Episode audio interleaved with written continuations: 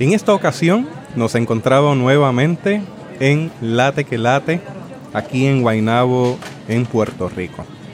Y estoy disfrutándome de mi taza de café expreso doble con mi espuma dorada, lo que me dice que ese café está fresco. Déjeme ver, déjeme probarlo. Riquísimo. Con una galleta que le dan a uno aquí, que es un waffle, un poco tostada, riquísima. Y me acompaña Jessica Cruz, quien se está tomando un café latte. ¿Cómo está ese café, Jessica? Está riquísimo. qué bien. Qué Extraordinario. Y la galletita waffle, esto a nivel de mantecado. Les describo el lugar. Estamos en un lugar muy cómodo, confortable, familiar, de unas amistades nuestras que tienen este proyecto puertorriqueño donde se sirve café puertorriqueño. Si estuvieran aquí conmigo verían que tienen unas lámparas algo especial, porque las lámparas no son las que usted pensaría. Han tomado lo que son las cafeteras, le dicen la greca. El tipo de greca que tiene un envase abajo donde se le vierte agua, se le coloca el filtro con el café y se cierra, se coloca sobre alguna estufa a calentar y el café sale hacia arriba. Esas grecas las utilizaron para colocar las luces adentro, si las están utilizando de lámpara, están colgadas del techo y le dan un toque rústico y espectacular al lugar en donde estamos. Bueno, pues damos comienzo al podcast. En esta ocasión continuamos hablando sobre la revolución digital en las comunicaciones de la iglesia. Teotecnología.com presenta Teobytes Busque su taza de café, de té o de chocolate y siéntese a la mesa con nosotros porque este tema será de gran bendición a su vida y a la vida de su iglesia. Saludos y bendiciones, les habla Jesús Rodríguez Cortés y les doy la bienvenida a esta edición de Teobytes. Como les dije anteriormente, hoy me acompaña Jessica Cruz para dialogar sobre medios de comunicaciones, comunicaciones integradas en la iglesia. Jessica es la Chief Executive Officer de Ingenio Communications, que se dedica a mantener comunicaciones integradas en diferentes tipos de industrias y organizaciones. Jessica posee un bachillerato en publicidad de la Universidad de Puerto Rico y posee también una maestría en comunicaciones con concentración en relaciones públicas de la Universidad del Sagrado Corazón. Ella es una experta en comunicaciones integradas y a mí me place presentarles una amiga del alma, eh, su esposo también es muy amigo mío, gente que militamos juntos dentro de la Iglesia Cristiana Discípulos de Cristo en Puerto Rico.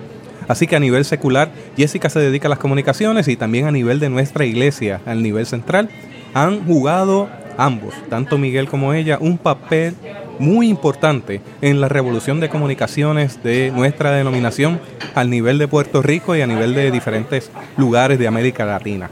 Así que Jessica, sin más preámbulos, te doy la bienvenida a esta edición de Teo Bytes. Encantada, Jesús, eh, muy contenta eh, de formar parte, ¿verdad?, de este Teo Byte. Eh, soy una fiel oyente de tus podcasts, así que saludo a toda tu audiencia, que sé que no se limita al, al, país de Puerto Rico, así que a todos nuestros amigos de América Latina les envío un fuerte abrazo y muy contenta por esta invitación. Gracias por estar aquí dentro de tu agenda ocupada. Nuevamente, como escucharán, estamos en esta etapa experimental donde queremos que el podcast tome otras dimensiones, no solamente a nivel de ambiente, donde usted se sienta aquí a darse una taza de café verdaderamente con nosotros, también queremos darle un cambio en formato. No dejamos el quehacer teológico a un lado, pero a mí me interesa que habiendo establecido a través del quehacer teológico la importancia de que la iglesia tenga presencia digital, ¿cómo lo hacemos? Porque hay unos asuntos de marcas, de mercadeo, de contenido que uno tiene que considerar a la hora de lanzarse a formar parte de la comunidad de fe virtual a quienes le estamos sirviendo. Así que comenzamos por ahí, Jessica. Porque la palabra mercadeo La palabra marca o branding, marketing, son palabras que tienden a provocar un poquito de roce dentro de la iglesia porque inmediatamente la transponen a un Jesús entrando al templo a volcar las mesas por asuntos de mercadeo, por los mercaderes del templo. Pero estamos hablando de una disciplina de la cual podemos echar mano y quizás darle una mirada. Me gustaría que comenzaras por ahí. ¿Cómo es esto de manejar una marca? Es importante, ¿verdad? Que, como tú dices, ¿verdad? Resaltar que a veces el mencionar el marketing en la iglesia o el, mencionar el branding, eh, las personas levantan unas barreras eh, porque piensan, ¿verdad? Que a Jesús no es, no hay que, no es necesario mercadearlo. Eh, que el mensaje de la cruz, ¿verdad? Este, no hay que venderlo, ¿no? Sino que, que en sí es transformador. Y en efecto, el mensaje de la cruz es transformador. Y cuando la gente tiene un encuentro con Jesús, eh, no hay nada más que hacer. O sea, Jesús, a Jesús eh, transforma el corazón de las personas. Sin embargo, eh, tenemos que ser entendidos en el tiempo en los que estamos viviendo. Yo siempre, cuando, cuando pienso en esta pregunta, ¿verdad?, que tú me estás haciendo, me recuerda a la parábola de los talentos cuando verdad este le daba un talento y aquel lo escondió y versus el otro verdad que, que multiplicó sus talentos. Y entonces cuando a mí el señor me pregunte Jessica qué tú hiciste con los talentos que yo te di con los medios que había en tu momento para llevar mi palabra. Yo tengo que ser responsable y, sentirme verdad con, con toda eh, el con toda la pasión y decirle, Señor, pues, pues, pues sí, yo utilicé los, los medios y los recursos que yo tenía en mi momento. Eh, y, habiendo dicho eso, eh, estamos en la era digital, estamos en la era, eh, ¿verdad?, de, de, los medios de comunicación digital, de los medios sociales, de los podcasts, eh, de los Facebook de la vida, de Twitter, de Snapchat. Eh, yo recordaba hoy, de camino para acá, cuando yo era apenas una niña, era la televisión y recuerdo aquella de Gigi Ávila eh, y el predicador de la 167, eh, como... El, Torres Ortega. Torres Ortega. Eh, para ellos, el medio de comunicación en aquel momento fue la televisión y ellos hicieron lo indecible por llevar la palabra a través de programas televisivos. Así que el reto a esta nueva generación son los medios digitales. Y la pregunta es entonces, ¿cómo nosotros vamos a hacer una labor tan efectiva como la hicieron nuestros antepasados, no solo en la era de la televisión, sino en la época de la imprenta, donde hicieron de la, de la Biblia el libro más impreso en la historia? Así que... Eh, yéndonos, ¿verdad?, a cómo vamos a trabajar el, el evangelismo, ¿verdad?, o cómo vamos a, llevar la palabra del Señor en los medios sociales, tenemos que estar conscientes que en la era de la comunicación digital todo el mundo quiere un lugar en la mesa. O sea, el mensaje de la iglesia compite con otros grupos, con otras marcas que igualmente desean ser escuchados. Así que, ¿cómo comunicamos un mensaje que transforma las vidas a una cultura que ha perdido interés? Eso, eso, es lo primero que como iglesia nos tenemos que plantear. Otra pregunta que nos tenemos que hacer es, si hablamos la verdad, ¿por qué muchos no están escuchando lo que nosotros tenemos que decir? Si lo que nosotros estamos verdad es diciendo la verdad. Y en ese sentido, eh, tenemos que entonces repensar qué está ocurriendo entonces en este proceso de comunicación. Y nos tenemos que dar cuenta que muchas veces, ¿verdad? Nosotros eh, en la iglesia utilizamos un lenguaje cristiano. Pero cuando llega el momento de hablarle a personas, ¿verdad? Que es nuestra misión, hablarle a personas que no conocen del Evangelio a través de los medios sociales, eh, tenemos que entonces cambiar un poco de canal y, y reconocer que tenemos que aprender a hablar el lenguaje del medio. Y en la medida que yo hable el lenguaje del medio, el mensaje de la cruz se hace competitivo. O sea, yo puedo introducir a la mesa de, donde hay miles de mensajes, un mensaje que puede ser escuchado. Eh, y, y para, para resumir lo que estoy diciendo es, hay un mar de mensajes. Nuestro mensaje es el mensaje de la verdad. Pero yo tengo que ser estratégica para lograr que entre ese mar de mensajes mi mensaje llegue a la audiencia que yo quiero llegar. No es un asunto de activismo, es un asunto de llevar el Evangelio a un medio digital y eso requiere entonces una competencia. No es hacerlo por hacerlo, no es un asunto de lanzarlo por lanzarlo, por decir que lo hicimos, es que tiene que haber un propósito y tiene que haber una disciplina en ello. Exactamente. Hoy la identidad se hace más relevante. Eh, nosotros, ¿verdad? Eh, como iglesia tenemos que, estar claro, ¿verdad? Y cuando me refiero a como iglesia, eh, puede ser como denominación, como iglesia en particular.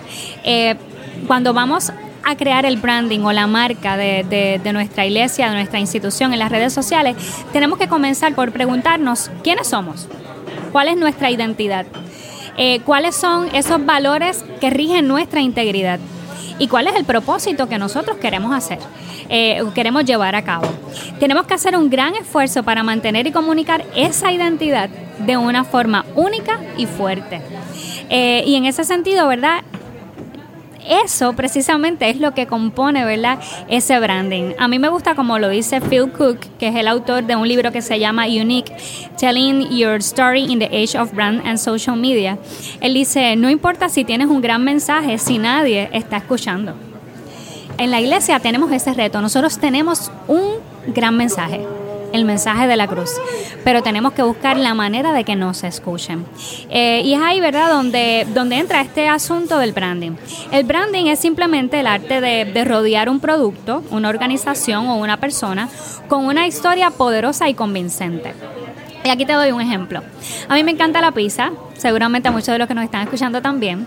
Eh, y en Puerto Rico hay una hay un restaurante de pizza artesanal que se está haciendo famoso y tiene un restaurante, no voy a decir el nombre, ¿verdad? Pero tiene un, restaurante en la calle Loíza, tiene un restaurante este en Condado y creo que abrieron uno ahora en Dorado. Eso es así. ya, los puertorriqueños saben de cuál restaurante yo estoy hablando en este momento. Están hechas en horno con carbón. Exactamente, unas pizzas artesanales increíbles. Cuando tú llegas a este restaurante, todo el ambiente te cuenta una historia, una historia de un viaje. Y tú puedes ver y hay mapas y hay maletas y hay y te cuentan toda esta historia donde que te da a ver que estas recetas que tú estás probando se han ido descubriendo a lo largo de este viaje por el mundo. Fíjate que cuando yo llego a este restaurante yo no veo fotos de pizzas por todo el lugar, que es el producto, sino yo ellos me venden una historia. Cuando yo le pregunto al, dueño del restaurante, ven acá y es verdad, ustedes buscaron todas estas recetas por... No, esto, esto es branding. Es una historia falsa para vender un producto.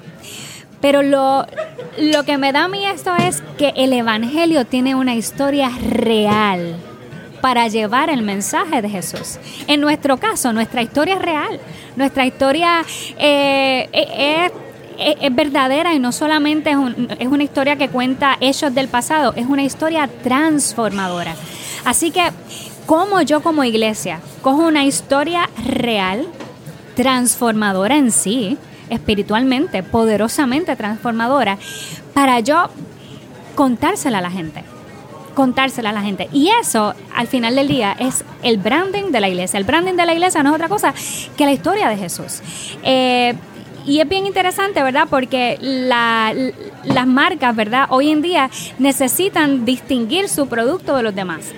Y por eso, ¿verdad? Es que precisamente eh, se crea el, el, ¿verdad? el branding y todas estas diferentes eh, historias. Ahora, ¿tiene la iglesia la necesidad de diferenciarse? Sí, o sea, si nos vamos a entrar a este asunto del branding y que las marcas necesitan diferenciarse de las demás, eh, la pregunta sería, ¿tiene que la iglesia diferenciarse?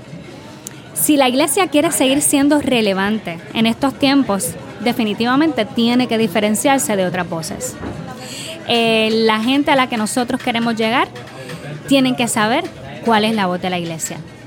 Para yo poder saber cuál es la voz de la iglesia, tenemos que tener un mensaje consistente que responda a mi identidad que responda a lo que yo en efecto estoy haciendo con mis actos. Es una combinación eh, de que no, yo no solamente te lo digo, yo te lo, eh, yo, yo lo ejecuto eh, y yo lo comparto a través de las redes. Ocurre con alguna persona que te está diciendo algo convencida, que su cara está diciendo que sí que está convencida con eso que te está diciendo, pero a la vez voltea la cabeza de lado y lado. Como queriendo decir con su lenguaje corporal que no, que no crees realmente eso que te está diciendo. Entonces lo que tú estás diciendo es que tiene que ser consono. Una afirmación tiene que ir acompañada de un acto que apruebe y que confirme esa posición. Es correcto. Y cuando nosotros hablamos de diferenciarnos, ¿verdad? A través de un mensaje consono, no estamos hablando, ¿verdad?, de que la iglesia tiene que diferenciarse para competir contra la iglesia misma. Y eso quiero dejarlo sumamente claro, eh, porque somos una iglesia seamos de diversas denominaciones, estemos en diversos países, eh, tengamos acercamientos diferentes a ciertos temas, somos la iglesia del Señor. Nosotros como iglesia del Señor, seamos discípulos pentecostales, adventistas, tenemos que diferenciarnos de la voz del mundo. a, eso es lo que me refiero. Eh, con un mensaje verdaderamente transformador. Tenemos que diferenciarnos para qué? Para ganar corazones y mentes de la más grande audiencia y si posible dejar una marca imborrable sobre nuestra historia y nuestra visión. Jesús, ¿cuál es nuestra historia y nuestra visión? Todos podemos decir que se trata de Jesús. Y ahí entonces es donde ese mensaje unificador abraza nuestra identidad, abraza nuestro branding. El branding involucra una presencia o una proyección ¿Qué nos puedes decir sobre eso? Esa manera de establecerlo. Porque se tiene que establecer. Yo le voy a dar un ejemplo. Si usted piensa en navajas de afeitar, ¿qué marca viene a su mente? Si usted piensa en una bebida carbonatada, ¿qué marca viene a su mente? Si piensa en un pantalón de mezclilla o un mahón, ¿qué marca viene a su mente? Eso está guardado en un lugar que se llama el top of the mind. ¿Cómo entonces uno trabaja esto desde esa perspectiva en la teoría de mercadeo? Porque esto es teoría. Y dijimos que no se trata de, de, mercadear con asuntos de dinero, es un asunto de mirar la disciplina como tal. ¿Cómo le hacemos, Jessica? Muy bien. Nuestra marca, o cómo nosotros desarrollamos nuestra marca, es cómo nosotros contamos la historia de Jesús como institución. ¿okay? Y, he tocado una palabra importante y se llama la historia. ¿Ok? En, marketing o en branding. Perdóname, Jessica, mira, aquí acaba de llegar Amilcar Coto. Amilcar, bienvenido. Te estoy abriendo un micrófono por ahí. ¿Qué tal? Buenas tardes. ¿Cómo están aquí? ¿Pasándolo bien? Todo bien, que Dios te bendiga mucho. Qué bueno, bienvenido a tu casa. Gracias. Este, para mí no sé cuánto ustedes lo sepan, pero es un honor eh, que estas cosas estén ocurriendo. Yo creo que estos espacios que se están creando deben eh, motivar a, esto y que la gente no tenga que buscar un estudio para alquilarlo, que desde otros espacios podamos compartir y que seamos comunidad, ¿verdad? Este, y que se toquen temas como los que ustedes están tocando son sumamente importantes. Así que los felicito por el trabajo que están haciendo. Te extrañamos en el seminario, estudiamos juntos. ¿ah? Sí, este, sé que la vida te ha llevado por diferentes... Y, y, tú sabes que yo eh, siempre tuve problemas en la escuela, eh, me regañaban bastante. Eh, y yo, yo me di cuenta que yo soy medio más, más praxis que otra cosa. Así que eh, una de las cosas buenas que me ha pasado es que gente como tú se ha mantenido alrededor mío. Así que lo que ustedes estudian, yo lo llevo rápido para la calle y nos mantenemos entonces bien activados en, en aprendemos y salimos corriendo a ver qué cómo podemos aplicar eso. Eres uno de los socios aquí de Late que Late y veo que eh, la consigna a nivel del mercadeo de este lugar dice el laboratorio del café. Aquí se crean relaciones historias, risas y memorias junto a la mesa del café. Háblanos un poco del proyecto de Café Lab, de Late que Late. Pues así mismo, nosotros, nuestra, esa es nuestra propuesta. Creemos que espacios como estos deben brindar eh, una oportunidad que la gente eh, que anda deprisa se detenga, se escuchen ellos mismos, puedan reírse, puedan crear y hasta el momento eso es lo que ha ocurrido. Muchas personas que eh, eran extraños los unos de las otras se encontraron aquí y algunos de ellos ya tienen hasta proyectos juntos y juntas. Así que se está cumpliendo el gran propósito. El café, el pan, el chocolate es la gran excusa. Eso lo pueden encontrar en cualquier lugar. Eh, vamos a preocuparnos porque todo salga bien, pero sobre todas las cosas, eh, para nosotros las relaciones entre los seres humanos es lo que nos mueve. Qué bueno, gracias, gracias Amilcar, gracias Amilcar. pasando bien y aquí a la orden siempre. Gracias, gracias. Excelente café, por cierto. Me gusta mucho el waffle, la galleta. Eso es, eso da un sabor sin igual. Jessica, perdóname que bueno, tenía que aprovechar esta oportunidad de saludar a Amilcar, que la otra vez se nos escapó por ahí.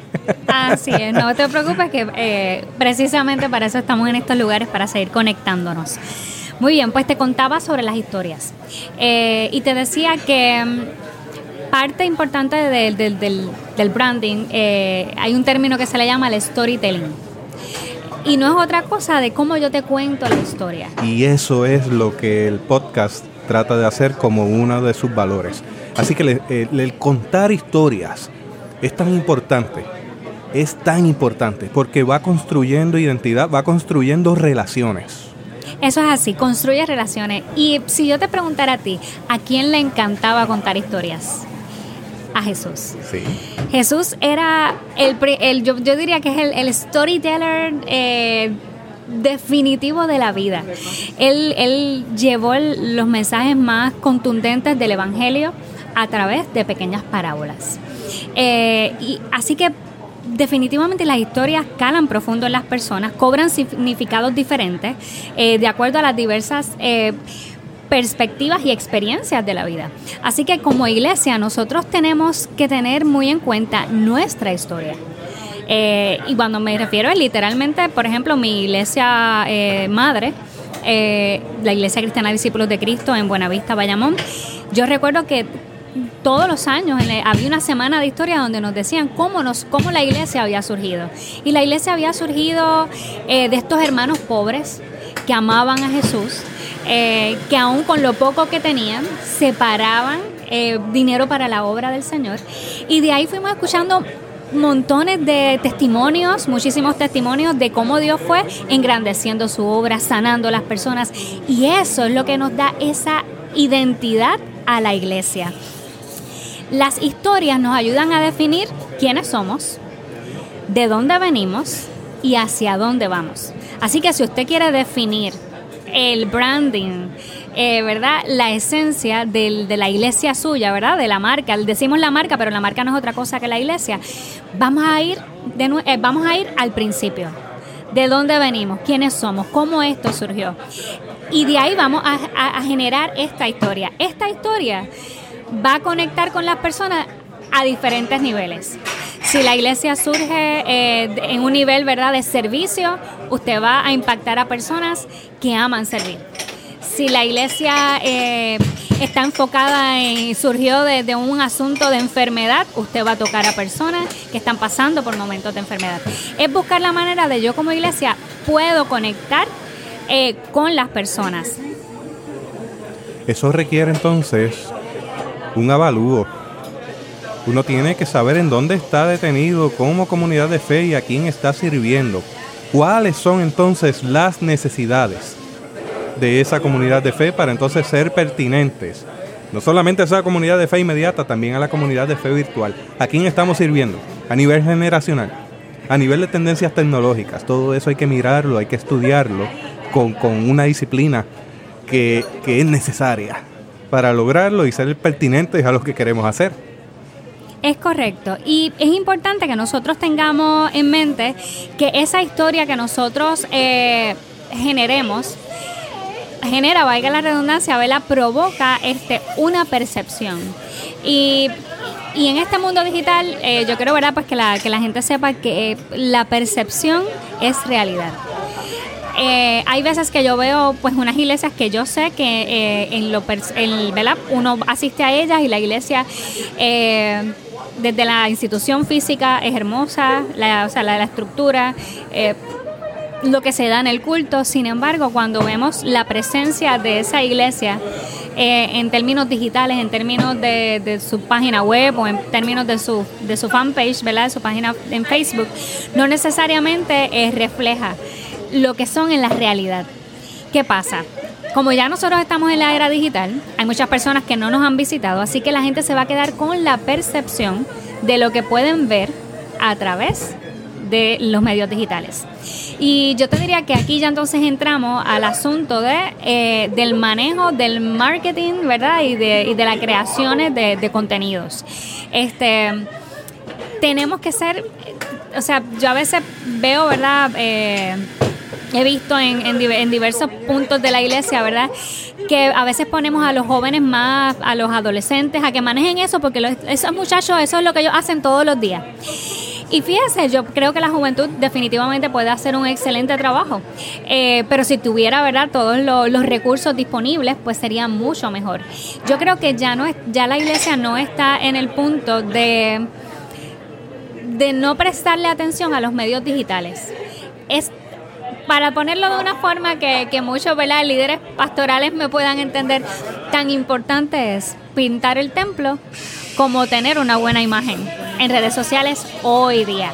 Eso es así. Porque la percepción eh, que usted, ¿verdad? Que como marca, como iglesia, usted eh, genere en los medios sociales, eh, esa va a ser la realidad para mucha gente que aún no lo ha visitado. Eso me deja pensando entonces que es un esfuerzo que tiene que estar orquestado para manejar bien esa percepción. Eso comienza desde los colores, las ilustraciones, la manera en que colocamos títulos, colocamos textos. Fíjate que eh, uno de los estudios indica que la gente da una mirada en forma de Z, buscando algo de interés. Si no le interesa, en esa mirada de Z, que puede tardar fracciones de segundo, la persona abandona la página y no va a consumir el contenido. Es correcto. La percepción se hace más relevante ahora en una cultura dirigida por los medios, eh, donde todo se da a través de mensajes instantáneos, de fotos, de videos, que tienen la capacidad de ser reproducidos inmediatamente y masivamente. Así que si yo eh, como decíamos ahorita, puedo tener el mensaje más poderoso, pero está en una foto que está pixelada, que no se ve bonita. Hermano, la audiencia no va a leer, la audiencia de hoy día no lo va a leer no va a leer el mensaje, no va a poder ser efectivo. Y no solo eso, sino que eh, afecta la percepción que se tiene sobre, sobre la iglesia, ¿verdad? Sobre la marca. La influencia en los medios de comunicación en nuestra cultura está cambiando todo. Y la percepción es el lenguaje que hablan los medios modernos. Eh, Phil Cook decía, ¿verdad? En, en, su libro de Unique, en una cultura saturada por los medios, la, percepción es la moneda de comercio. O sea, esto es como que dependiendo cuál sea tu percepción, así es el valor que le dan a una marca. Eh, y en ese sentido, ¿verdad? Yo creo que ya la iglesia debemos ir profesionalizando eh, nuestra presencia en los medios, en los medios digitales. Eh, y profesionalizando es, vamos, vamos a comenzar primero por, para terminar este asunto del branding, el logo el logo de tu iglesia debe, debe responder a lo que decíamos ahorita de tu, de tu historia, de tu identidad, de tu propósito. Si usted pertenece a una iglesia que forma parte de una denominación eh, y usted es una iglesia, ¿verdad? Este, que, una iglesia perteneciente a, mira, genere un logo que vaya de acorde con el logo de la denominación. Eh, ¿Qué significa eso? Pues mire, use el mismo icono, use los mismos colores. Este, ¿Por qué? Porque es que todo eso va abonando al, en marketing le dicen al equity de la marca, al valor de la marca. ¿Se recuerdan que ahorita le decía que nos tenemos que diferenciar y que tenemos que ser como una sola voz? Pues en la medida que todos utilizamos los colores, el logotipo, vamos en diferentes momentos y a través de diversos contenidos llevando un mensaje consistente, un mensaje que la gente va viendo, un mensaje repetitivo y al final del día es lo que logra, ¿verdad? Este eh, una comunicación agradable. Cada iglesia va a tener, ¿verdad? Su propio eh, cada iglesia va a tener su propio estilo. Sí, su personalidad. Su propia personalidad, pero en términos de branding, vamos a compartir unos elementos gráficos que le va a permitir a un usuario reconocer, ay, mira, esta gente es la misma de los que están allá. Eh, ¿Me entiendes? Y eso es sumamente importante este, para el valor que le damos a la marca, porque entonces la gente va a ir completando esa percepción de la que hablábamos, ¿verdad? En base a todos los contenidos, eh, a toda la información que ellos absorban. Eso es, ¿verdad? Eh, número uno. Número dos, Vamos a tomar buenas fotografías. Este, hoy día eh, hay cámaras bastante económicas. Hasta un buen eh, celular eh, inteligente o smartphone toma muy buenas fotos vamos a evitar, ¿verdad?, eh, subir fotos que se vean borrosas, eh, que se vean pixeladas. Si usted tiene algún grupo eh, que va a estar de forma recurrente saliendo en las redes, mm, me explico, el pastor de la iglesia, algún grupo de adoración, mira, aproveche y tómale un día y dígale, amiga, vengan bien guapos y vamos a tomarle unas fotos, ¿verdad? con una cámara, ¿verdad? Un poquito más profesional, para que entonces cuando usted vaya, esa persona vaya a presentar, pues esa sea la foto que usted pueda presentar. O sea, tenemos que pensar que así como cuando uno va al templo y tú quieres que esté limpio, que esté bonito, que la grama está recortada, ocurre lo mismo en los medios sociales. Usted quiere que la foto esté adecuada, eh, que la foto represente lo que usted es, eh, y no solo la foto, también el video o el audio. Hay personas que quieren proyectar lo que es el ministerio de la niñez de su iglesia y pues toma para la iglesia fotos de todos lugares, de todo tipo de actividad, incluyendo a toda la niñez. En particular aquí debemos ser cuidadosos y tener los permisos apropiados para exponer esas caras en las redes, porque usted puede darse el caso, como yo lo he visto, donde hay niños y niñas con órdenes de protección, porque hay una persona adulta que está detrás de su familia para cometer algún tipo de crimen o que ha tenido algún atentado contra ellos. Entonces entran bajo un programa de protección y la iglesia queriendo hacerlo mejor, de repente tiene una actividad en vivo y comienza a subir fotografía y video en vivo de lo que está ocurriendo donde hay niños y niñas con una orden de protección. Mire, eso le va a decir a la persona que lo está buscando dónde está. Entonces hay que ser cuidadoso con eso. Si uno va a exponer menores, es más, hasta gente adulta debe tener las debidas autorizaciones para evitar cualquier tipo de contratiempo. Es correcto. Eh, algo que se suele hacer, ¿verdad? Cuando, cuando vamos a estar grabando eh, en tiempo real, eh, es que usted coloca unos letreros eh, que, el, culto se va a estar transmitiendo, eh, incluso se puede decir antes del culto, y así cualquier persona que tenga algún tipo ¿verdad? de dificultad como la que acaba de mencionar Jesús, simplemente se posiciona detrás de las cámaras o le hace el acercamiento a un camarógrafo, mira, por favor, no, no quiero salir en el, ¿verdad? En, la, en las tomas. Con las fotos de los niños es sumamente importante eso, que podamos, ¿verdad?, tener la autorización. eso simplemente se maneja con un release o un permiso en el departamento de niños de su iglesia, donde usted pueda poner, mire, vamos a estar eh, tomando fotografías, vamos a estar subiendo las redes sociales. Eh, papá y mamá nos autoriza a poder utilizar la foto de mi hijo y ese padre o, madre o encargado debe firmar ese relevo.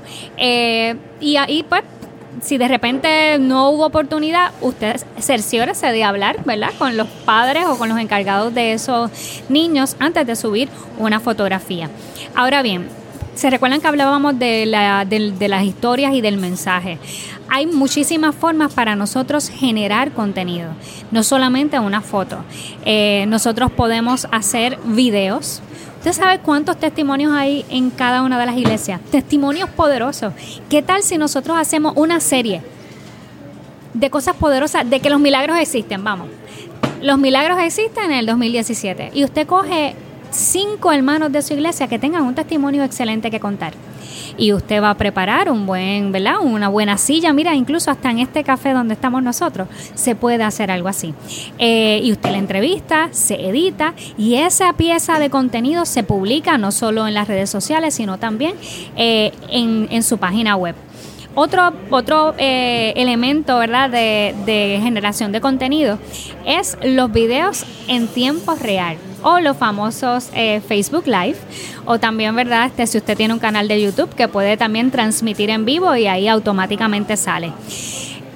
Esto yo te diría que es una de las últimas eh, bueno, como diríamos en Puerto Rico, ¿verdad? Perdóname los hermanos en otros en otros países, la última Coca-Cola del desierto, ¿verdad? Tengo un comentario luego sobre eso de los live, pero dale adelante. pues miren, eh, imagínense, antes había que pagar muchísimo para uno hacer una transmisión y de repente eh, con un teléfono o con una cámara, usted puede hacer un Facebook Live de un culto o de un drama o de alguna actividad este, especial. Usted no puede perderle perspectiva que este contenido se transmite en tiempo real. O sea, esto significa, eh, como dicen por ahí, estamos en vivo, ¿verdad? Con todo lo que lo bueno que se pueda tener y pues si, se escapa un error, pues no hay manera de enmendarlo. Eso es uno. Lo segundo es que se transmite a todas las personas eh, fuera de Puerto Rico, en Puerto Rico, en diversos países al mismo tiempo y que esas personas tienen la capacidad de generar una retroalimentación al instante de lo que están viendo. En efecto, yo he visto muchas iglesias que están haciendo excelentes trabajos este, con las transmisiones en vivo. He visto otras iglesias que tal vez tienen áreas de oportunidad.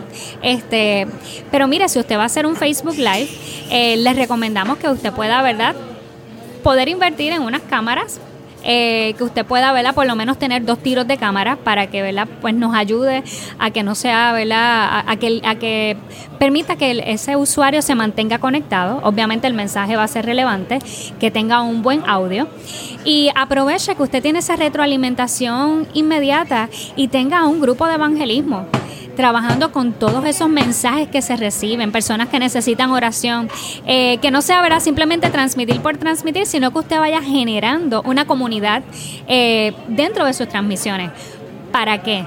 Pues mire, para que esos usuarios que comenzaron viéndolos por Facebook lleguen hasta la comunidad de fe, si es que viven en su propio país, eh, y se puedan convertir en, miembros, ¿verdad?, de, la comunidad de fe. Así que es bien importante eh, eso sobre el Facebook Live. Tú me ibas a comentar algo. Me está chocando últimamente que la herramienta está ahí. Es una herramienta muy poderosa. Pero tengo dos comentarios. En ocasiones se mal usa. No es algo para estar utilizándolo a cada situación. Cada situación tiene un contenido que puede aplicar muy bien o que no tiene que aplicar, no aplica de ninguna manera. Entonces de repente tú ves que el recurso se desperdicia. Lo digo con mucho respeto.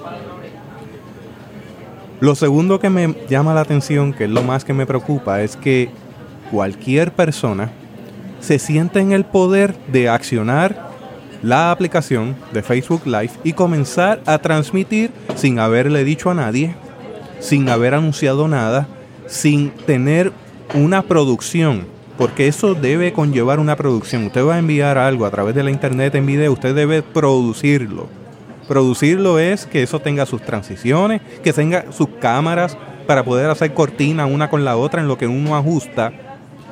Pero lo más que me preocupa es que he visto actividades transmitidas a través de Facebook Live que son de carácter íntimo como lo puede ser una reunión oficial donde se trabajan asuntos internos o lo que puede ser una actividad pequeña, íntima, entre un grupo dentro de una iglesia que lo están haciendo con un motivo y de repente sin avisar, sin tener la conciencia de que eso está ocurriendo, una persona se coloca alrededor y comienza a tomar a toda libertad lo que está ocurriendo ahí. Eso raya en una violación de intimidad. Eso raya en la improvisación. Y a mí me parece, y es mi preocupación profunda, que esto se puede elaborar un poco mejor y que debe haber unas reglas o un código que indique bajo qué situaciones y qué se puede transmitir. No es que uno esté ocultando nada, es un asunto de, que, de respetar la intimidad de las personas. O sea, tú tienes, por ejemplo, un culto, están ministrando a una persona, orando por esa persona el espíritu se manifiesta y comienza a decirle muchas cosas íntimas a esa persona. Eso está saliendo a través de las redes y lo está viendo todo el mundo. Y luego queda para el récord. Si esa persona recibió un mensaje que era para ella, porque Dios solamente sabe, solamente el Espíritu sabe por qué se lo está diciendo, da lugar para exponer a una persona y da lugar también para especulaciones. Porque entonces si le dijo esto, comienza a darse una dinámica un poco nociva para el seno de la iglesia. Enojos entonces, porque esto está ocurriendo sin yo saberlo. Me expusiste sin yo saberlo. Esto hay que dialogarlo. No hacerlo así sin orquestarlo, por hacerlo, porque es la novedad, porque es la herramienta y, y esa herramienta está ahí, vamos a usarla. Definitivamente eh, el asunto de la privacidad eh, en medio de una era de la comunicación en tiempo real. Eso es un tema para otro podcast, pero eh, yo creo que algo que ayudaría muchísimo a las iglesias ante estas eventualidades que ocurren, ¿verdad? Y es algo que uno no puede controlar, por, por ejemplo, este ejemplo que está dando de que de repente pueda ocurrir una administración que en efecto es personal, eh, mi recomendación sería que tengan una persona que sea la que dé la bienvenida antes de comenzar el culto. Eh, por ejemplo, bienvenidos, eh, mi nombre es Jessica Cruz, vamos a comenzar este culto en la tarde de hoy.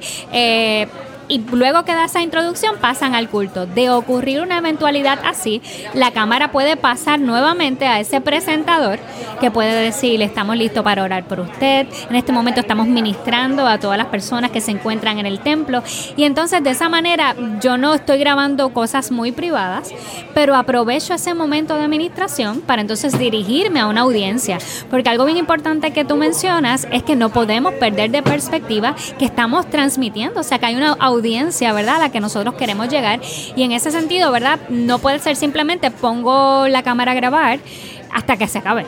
O sea que tengo que proveer eh, esa flexibilidad de que tal vez haya un presentador que tal vez sea el que al final recoge las peticiones, mencione las personas que llamó eh, y que pueda intervenir en ciertos momentos donde la privacidad, ¿verdad? Este se está tocando. Así que me parece un excelente punto. Y otro detalle de los Facebook Live es que no todo se transmite. Aproveche y usted me entiende, transmita cosas relevantes. Hay personas que están transmitiendo eh, cultos de oración. Eh, todos los, por ejemplo, su culto de oración lo transmiten de forma consistente. Eso, eso a mí me parece bueno porque es un asunto, ¿verdad?, de oración eh, y crea una audiencia crea una audiencia en el sentido de que la transmisión siempre es el mismo día, a la misma hora, eh, y en ese sentido es muy bueno. Sin embargo, no todo culto que se haga debe transmitirse. O sea, debemos, ¿verdad? Cuidando siempre la calidad de lo que nosotros vamos a compartir este, y pensando, ¿verdad? En, en ese detalle de percepción este, que habíamos comentado anteriormente. El sobreuso puede causar saturación. Exactamente. Entonces la, la, la demanda baja. Exactamente, así que es mejor, ¿verdad? Que lo que vayamos a compartir siempre sea de la calidad de lo que nosotros, ¿verdad? Pues queremos, queremos ofrecerle a esa comunidad digital. Eh, como otros ejemplos, antes de pasar a la página web, eh, sí quería mencionar que eh, Facebook, ¿verdad? Que es la herramienta pues que más, más se usa a nivel, ¿verdad? Por lo menos en Puerto Rico, que lo utiliza todo tipo de personas de todo tipo de edad provee diversas herramientas que nos van a ayudar a mover eventos este, en nuestra iglesia. Una de ellas son, por ejemplo, el, pues precisamente los eventos, eh, la invitación a eventos. Esa es una herramienta que las iglesias no necesariamente utilizan. Eh, o si la utilizan, no la utilizan de una forma gráfica correcta. Eh, y me voy a explicar. Si usted creó un flyer, ¿verdad? O lo que le decimos en Puerto Rico, un programa, que es el que usted le va a invitar a la comunidad, no utilice ese mismo arte para el evento en Facebook, porque las dimensiones son completamente diferentes. Así que visualmente no se va a ver bien. Segundo, no va a llamar la atención. Así que vamos entonces a crear piezas de acuerdo a las dimensiones, ¿verdad? Que ofrece, ¿verdad? Eh, la parte de evento en Facebook. Eh, y, el evento en Facebook tiene muchísimas eh, bondades porque se vuelve viral. En la medida en que una persona dice que va a ir, le sale a todos los amigos. Jessica va a asistir al culto de el próximo sábado. Y todo el mundo dice, ¿qué tiene ese culto que Jessica va a asistir? Ay, mira, va a pasar esto, va a pasar lo otro. Y se va regando. Así que eso es una excelente herramienta. Como experta en esto, tengo dos preguntas que hacerte de cosas que has cubierto. Una es el logo. ¿Elaborado o minimalista? Bueno, el logo para Facebook debe ser puedo decirte minimalista en el sentido de que debe parecer como el, el, icono de una aplicación. Debe ser un logo sencillo, fácil de reconocer, no muy complicado, porque recuerden que la mayor parte de las veces que usted ve sus redes sociales a través de su teléfono. Así que ese logo termina siendo sumamente pequeño. Si es muy elaborado visualmente, está cargado y la gente no logra identificarlo. ¿Vale la pena pagar promoción, sí o no? Eso es una excelente pregunta. Eh, la gente se sorprendería a veces por 5 dólares, 10 dólares. Usted puede llegar a 10 mil personas. La promoción puede llegar a 10 mil personas. Yo, aunque yo soy muy digital, a mí me encanta todavía el evangelismo puerta por puerta. Eh, yo soy, ¿verdad? Yo vengo de ahí. ahí. digo yo, eso es parte de la historia de mi iglesia. Eh, y yo sé lo que es llegar a 300 hogares un sábado y, ¿verdad? y estar completamente eh, molida por el sol. Pero la bendición de tener una red social que por una inversión mínima te permita llegar a tan grande número de personas. No solo eso, usted puede segmentarlo. Usted puede decir, bueno, pues yo quiero llegar a personas que vivan en Bayamón. Incluso yo puedo llegar a personas que eh, estén entre Rexville, Bayamón es un pueblo de Puerto Rico, para todos aquellos que no, que no son de acá. Eh, pero usted puede segmentarlo de muchísimas maneras. Ahora, la las, la, el pagar promoción en Facebook es algo que yo les recomiendo, ¿verdad? Que usted haga para eventos, para cosas que usted quiera mover. ¿Cuándo yo debo promover un contenido? Pues fíjese, tal vez usted publicó un contenido, eh, un, mensaje que de repente tuvo muchos más likes de lo normal. A eso le llamamos que se fue viral. Cuando usted publicó algo y de repente, mira, tuvo 400 likes o, o algo así, ¿verdad? O simplemente más likes del usual. Pues cuando eso ocurre, usted le invierte 3 o 4 dólares va, va poquito a poco, ¿verdad?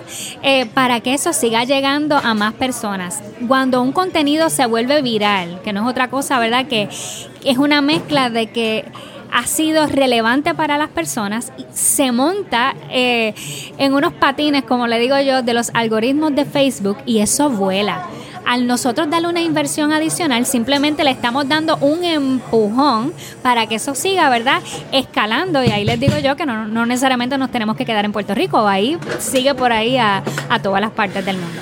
Excelente, gracias. Adelante, que me ibas a mencionar algo más. Sí, bueno, eh, quería entonces eh, mencionar la página web. Este, hay iglesias, ¿verdad?, que a veces eh, prefieren tener un canal de Facebook o no necesariamente tener este, su página web o tiene página web y no tienen canal de Facebook. Eh, es importante tener una página web, siempre lo es. Este, hoy día hay diversas eh, plataformas en la cual de una forma sumamente amigable usted puede hacer desarrollar una buena página web. Eh, ¿Qué es importante tener en esa, en esa página? ¿Se recuerdan, verdad? Que ahorita hablábamos del branding, de cómo yo creo la historia de quién yo soy. No hay una mejor historia para comunicar que a través de fotografías. Así que cuando usted crea esa página web, aproveche y tome buenas fotos de los programas que hay en su iglesia. Eh, si usted tiene programas de niños, programa para la tercera edad, programa de juventud, un domingo la iglesia adorando, o sea, la, la hay veces que nos enfocamos en la estructura física, pero la iglesia es la gente. Así que es importante que nosotros podamos tener unas buenas fotos donde la, gente se conecta con gente eh, y podamos ver, ¿verdad? Y podamos decir, mira qué, qué, feliz se ve esta persona o mira qué chévere se ve eso, yo quiero formar parte de ese grupo. Así que en, en la parte gráfica vamos a tratar de hacerlo lo más visual posible. Cuando usted vaya a describir algún programa, no podemos escribir demasiado al menos que usted tenga una sección de un blog. ¿Cuántas palabras? Pues mire, dependiendo, ¿verdad? Porque si estamos hablando de, una descripción de, un programa, yo te diría que dos párrafos, eh, sumamente de dos oraciones cada uno. Cuando estamos hablando de cuántas palabras para redes sociales, aunque es Facebook, yo siempre me limito a quedarnos en los 140 caracteres de Twitter, eh, porque la gente no lee. Y hay, hay un elemento en comunicación muy importante y es, y, es el siguiente, si yo no sé decir en pocas palabras lo que yo quiero comunicar, entonces yo no sé lo que te estoy diciendo. Y en ese sentido, tenemos que estar bien conscientes de qué es lo que yo quiero comunicar. Eh, y, y, si yo sé lo que te quiero decir, pues yo tengo la capacidad de hacerlo en pocas palabras. Eh, sí, les adelanto, ¿verdad? Que esto es un, un ejercicio de práctica.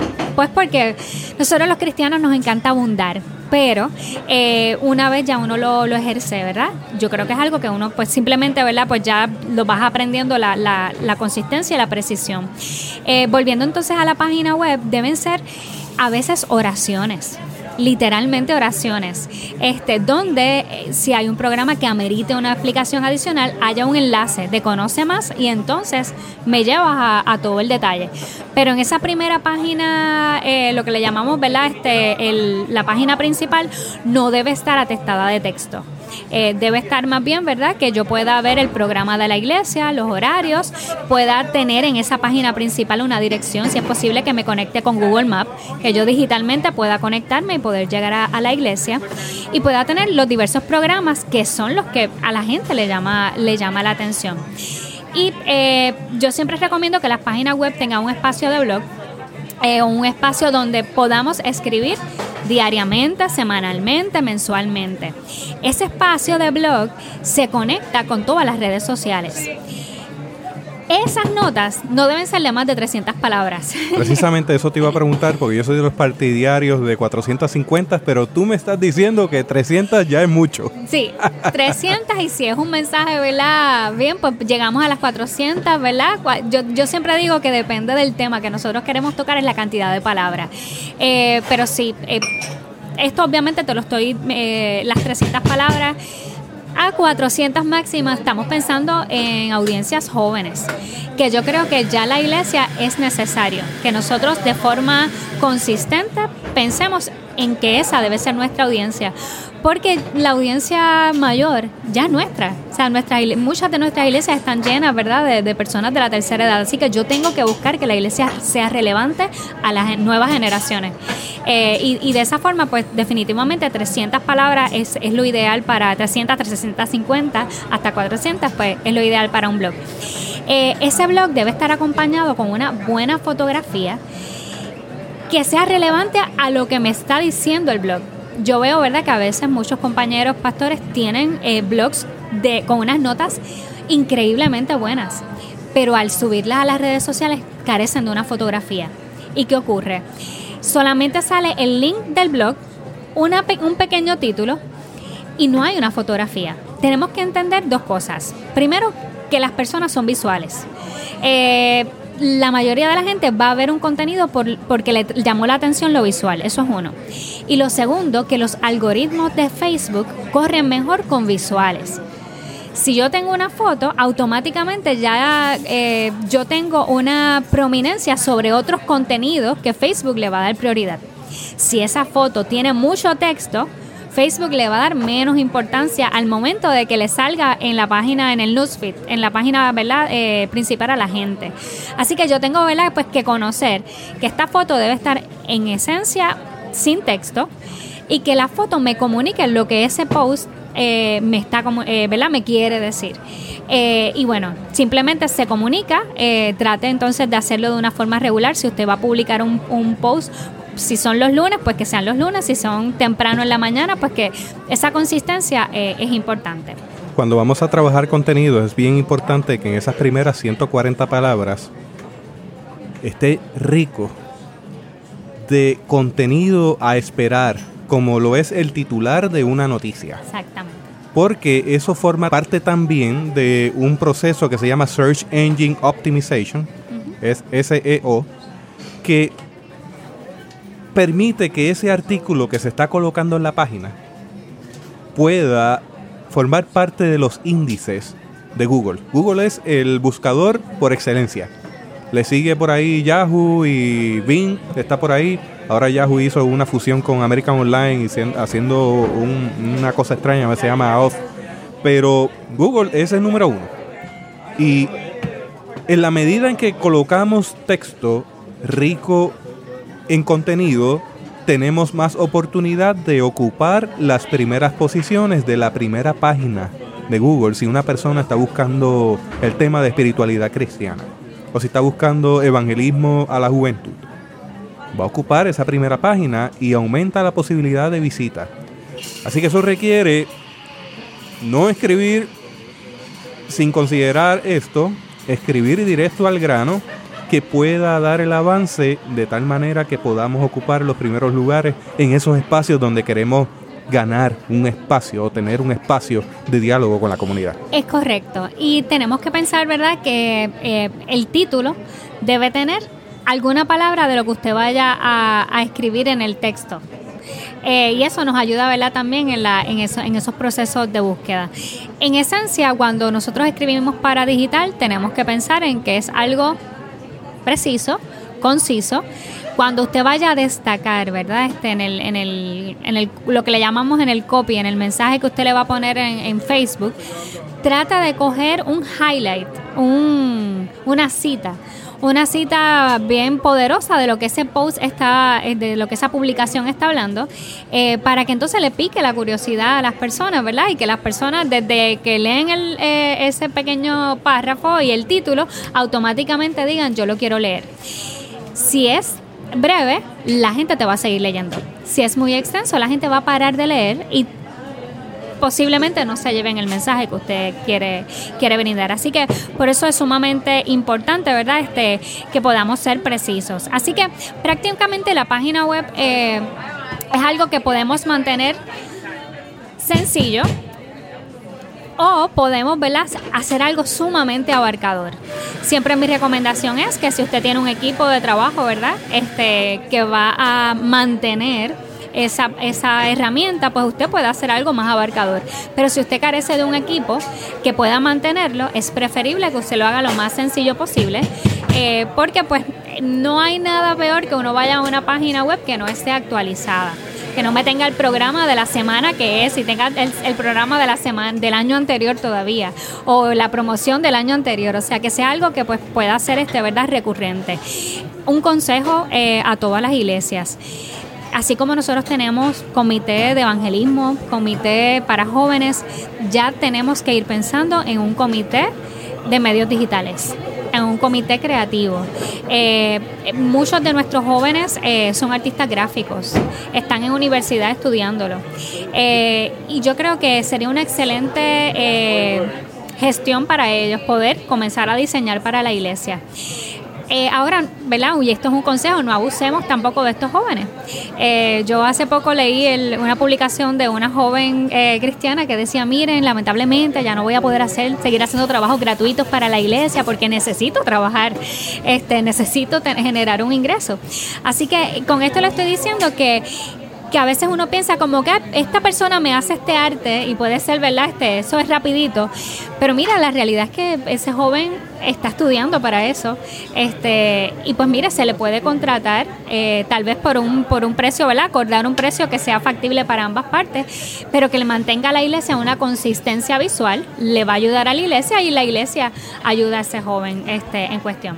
Le doy un, un ejemplo y es el siguiente incluya a estas generaciones emergentes en los esfuerzos, porque ellos nacieron ahí, saben lo que están haciendo, han estudiado eso. Cuídese de decirle a una persona que sabe lo que va a hacer, lo que tiene que hacer. Dele mano, dele espacio. Le doy un ejemplo.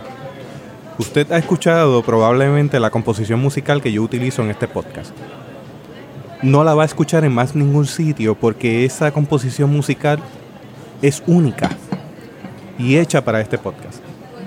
Yo como músico y sonidista la diseñé. Quería unas características, pero yo contraté un millennial para que lo ejecutara y le dije, ¿sabes qué? Quiero esto, pero lo vas a hacer a tu manera, porque tú sabes lo que estás haciendo. Historia larga, corta, yo quería que la afinación de esa composición musical fuera a 432 Hz, a diferencia del estándar que es 440 Hz. Y eso tiene una razón de ser. 432 es múltiplos de 8. Tiene algo en particular. Ese asunto de 432 con el concepto de octal que tiene que ver con 8 bits, que es el byte. Los bytes son 8 bits. Así que yo escogí la frecuencia por eso. La frecuencia 432 tiene la capacidad de poder transmitir paz calma a la persona que la escucha. Por eso está afinada en 432. Lo otro fue que yo le pedí que sintetizara sonidos. A mí me gustan los sonidos clásicos de cuerda y piano. Pero él es un experto en música electrónica. Yo le dije, yo quiero que tú utilices sonidos de modems, moduladores de moduladores, sintetízalos para que hagas cada una de las notas. Si usted escucha cada una de las notas de la composición, son sonidos de redes en melodía. Así que lo grabó en sonidos de redes en 432 Hz, en una afinación más abajo de la afinación que tú escucharías en una iglesia. Y lo tercero que le pedí es que fuera grabada en alta resolución a 48 kHz. Perdóname que me ponga técnico, pero está grabada en alta resolución y este podcast está a 48 kHz. Por eso es que cada uno de los sonidos que usted está escuchando, si lo está escuchando a través de la bocina de su vehículo, se va a dar cuenta que se siente como si estuviera en la mesa. Eso es parte del branding, eso es parte de la marca. La música está hecha para el medio. Y yo le dije a este muchacho, que es Josué de Prat, lo debes conocer, es un bajista extraordinario. Excelente. Pues Josué fue quien me compuso esto y le dije, tienes mano libre. Y cuando llegó con esa composición a mí, que para algunas personas puede ser media extraña porque no es común, tengo una pieza única, una obra de arte, bajo esos criterios, hecha por un millennial. Y le di mano libre. Si yo lo hubiese hecho, no hubiese quedado así. Y de eso se trata, dele mano a la gente que está a su alrededor y acompáñela en el proceso. Dígale por dónde vamos, a dónde queremos llegar, pero dígale a esa persona y déjele a esa persona la oportunidad de hacerlo a su manera.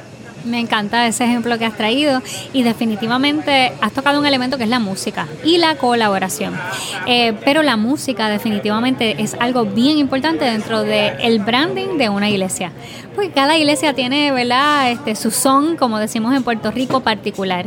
Eh, y si su iglesia, ¿verdad? Este, goza, tiene el privilegio de tener un muy buen grupo de adoración, mire, grabe un videíto, grabe un sonido publíquelo, súbalo en la página este, de Facebook, grabe un CD, que esa sea eh, su, su, eh, su carta de presentación para la comunidad que, que está alrededor. Esos elementos, aunque usted no lo crea, son elementos de mercadeo. ¿Cómo yo llevo, saco de las cuatro paredes de la iglesia el mensaje de Jesús? Pues mire un CD con la, con la adoración de su iglesia. O sea, a eso nos, a- cuando hablamos de marketing, a eso simplemente nos referimos. Cómo yo utilizo herramientas eh, existentes para poder llegar eh, a otros, mis vecinos o allá de verdad las redes sociales, este el mensaje de la cruz. Y, para finalizar voy a hacer mención de algunos eh, medios que podemos utilizar. Eh, definitivamente el envío de correos electrónicos es una excelente herramienta. El envío de correos electrónicos eh, puede ser por SurveyMonkey, puede ser por Con- Constant Contact. Eh, Simplemente usted va creando su base de datos. Esa base de datos puede, usted puede dividirla por miembros de la iglesia y eh, visitas y otros emails que usted vaya recopilando de toda la gente que llegue. Eh, y así cuando usted tenga una campaña, usted le envía un email a los miembros de su iglesia o a todas las personas, ¿verdad?, que tengan en su base de datos y eso es excelente.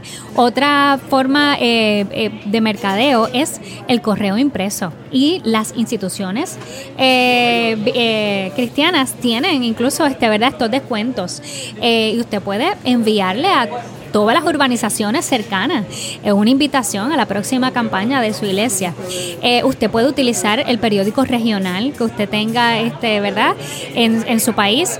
Nosotros por ejemplo como decía eh, Jesús en la trabajamos verdad hemos tenido la gran oportunidad de colaborar con la iglesia cristiana discípulos de Cristo en Puerto Rico.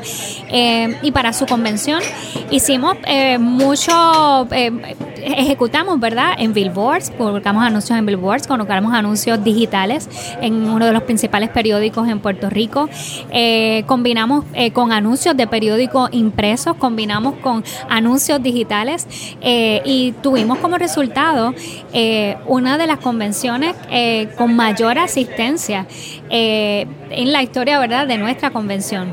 Obviamente no le atribuimos únicamente a las herramientas de mercadeo esa asistencia, pero definitivamente es una herramienta útil, disponible, que nos ayuda, ¿verdad? A nosotros, pues ya que vamos a hacer un esfuerzo y que hemos concentrado tanto esfuerzo, que tengamos una audiencia, ¿verdad? Que pueda recibir lo que Dios ha puesto en nuestro corazón. Así que como iglesia yo creo que debemos... eh, debemos ser atrevidos, no sé si esa es la palabra, pero debemos eh, ser una iglesia despierta.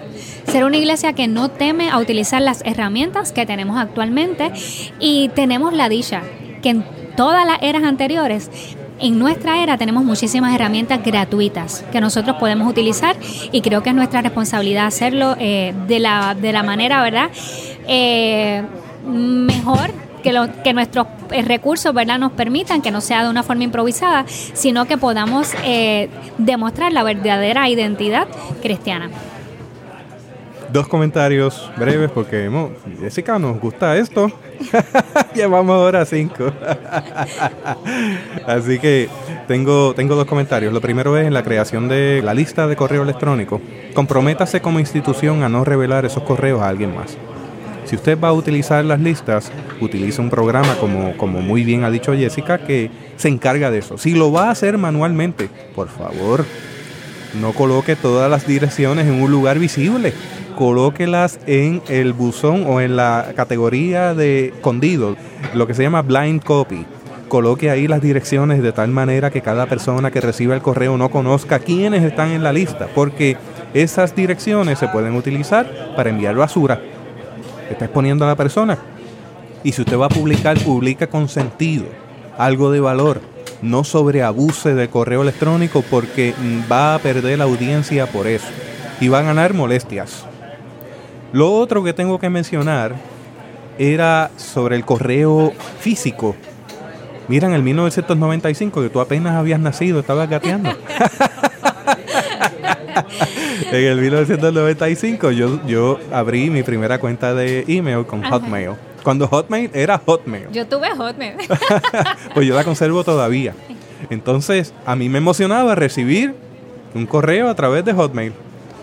Mire, 22 años después, a mí me emociona encontrar una carta en el correo a nombre mío, dedicada a mí, con una nota de agradecimiento. No sé, eso tiene un valor para mí. Entonces podemos hacer uso enviando algo que no solamente sea atractivo, agradable, sino que sea útil a través de ese correo electrónico y le haga sentir a la persona, caramba, pensaron en mí. Qué bueno. Esto a mí me motiva a, de forma recíproca aparecer a la actividad porque se tomaron la molestia de imprimir esto, firmarlo, empaquetarlo, ponerle un sello, enviármelo.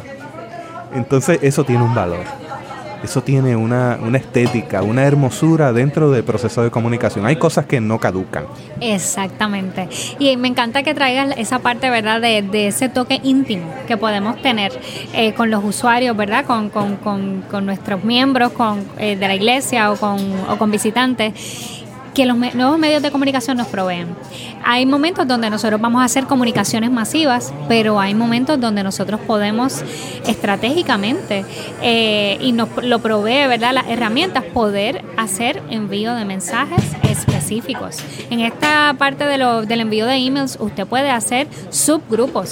Usted puede hacer un subgrupo de personas que por decir un ejemplo, eh, hayan perdido, tenido pérdidas sustanciales en los últimos cinco años, a la cual la iglesia le provea unos mensajes o unos recursos específicos a eso. O sea, eh, es cuestión de sentarnos, eh, ver las necesidades de nuestra comunidad y ver las herramientas que tenemos, que tenemos disponibles para así hacerlo. Evite pecar de no hacer nada. Evite pecar de sobresaturar el medio y le invitamos a que considere el contenido que está generando. No copie contenido. Deje de estar utilizando contenido que alguien más creó. Cree su propio contenido aplicado al medio. Si es podcast, hágalo para ese medio. Si es video, hágalo para ese medio. Si es su página, hágalo bajo los criterios que hemos mencionado. Por lo menos le hemos dado tres ideas de cosas que puede ir trabajando, pero por supuesto, y volvemos e insistimos, haga un contenido pertinente a la comunidad a la que está sirviendo y hágalo como para el Señor. Muchas gracias Jessica por esta colaboración como parte del podcast en consejos prácticos de cómo la iglesia puede hacer presencia digital. Aprovecho para mencionarle que ya el 5 de agosto estamos planificando hacer un seminario de un día completo sobre podcasting de la A a la Z. Melvin Rivera Velázquez del podcast Cambio 180 y de podcast que se llama Vía Podcast. Y este servidor de Podcast Teobyte, donde ambos vamos a unir fuerzas y empeño y cariño en este proyecto para que usted, si desea como comunidad de fe, entablar un espacio de diálogo con la comunidad, en un proyecto novedoso, ya sea para llegar a los mileniales, a la generación Z, a las generaciones que se encuentran fuera de la comunidad de fe porque tuvieron que irse a algún otro país o entablar alguna comunicación con alguna otra audiencia que usted ha identificado necesita de su acompañamiento, pues pueda llevar a cabo estos esfuerzos. Agosto 5 ya estaremos dando más detalles y aprovecho para invitarle a escuchar Cambio 180 de mi amigo Melvin Rivera Velázquez, también a escuchar vía podcast de mi amigo Melvin Rivera Velázquez, donde en ambos podcasts usted puede encontrar en uno información relevante ante un mundo cambiante y en el otro cómo hacer podcasting. También le invito a visitar nuestra página en internet www.teobytes.com para encontrar las notas de este episodio. www.teobytes.com diagonal pues no tengo diagonal porque me hackearon la página. Me fui en automático, Jessica. Teobytes.com. Estoy en el esfuerzo de reconstruir la página que me rompieron. Eso llegó a, base de un ataque que no vamos a dar detalles ahora, pero vamos a reconstruirla. Gracias a la gente de Late que Late, aquí en Café Lab, a Milcar Coto, por habernos recibido con un sabroso café y una galletita. Ahí Jessica se le enfrió el café. Jessica, te puse a hablar tanto que no te di oportunidad de tomarte el café. Yo ahora hago ketchup, no te preocupes. hasta aquí esta edición de Teo Bites. Gracias por darnos el privilegio de llegar hasta ustedes a través de las redes informáticas. Será hasta el próximo episodio. Que la paz y la gracia de nuestro Señor Jesucristo sea con ustedes.